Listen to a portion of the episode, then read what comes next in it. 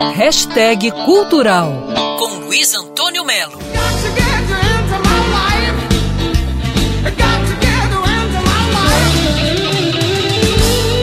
Na minha opinião, o álbum brasileiro mais sensacional desse 2022 é um álbum que estava arquivado, não iria sair.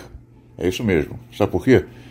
Porque é um álbum com a Cássia Eller cantando, uma super banda acompanhando, e à frente, com ela, lado a lado, está o guitarrista Vitor Briglione, né? um argentino que, naturalizado brasileiro em 82, hoje é muito mais carioca do que portenho.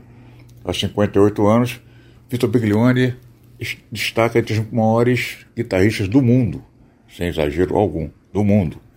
E o trabalho que ele fez com a Cássia é um disco chamado In Blues, que já está disponível desde essa semana, né, que ela faria 60 anos, a Cássia, já está é, disponível nas plataformas digitais.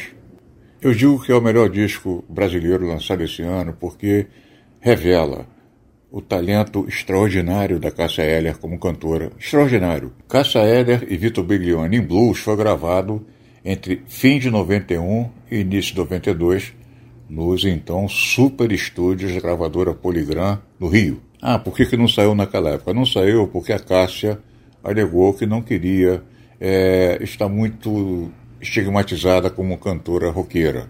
Ela queria abrir espaço para outras experiências na área de samba, enfim, como a gente já conhece, né, o trabalho esperam depois.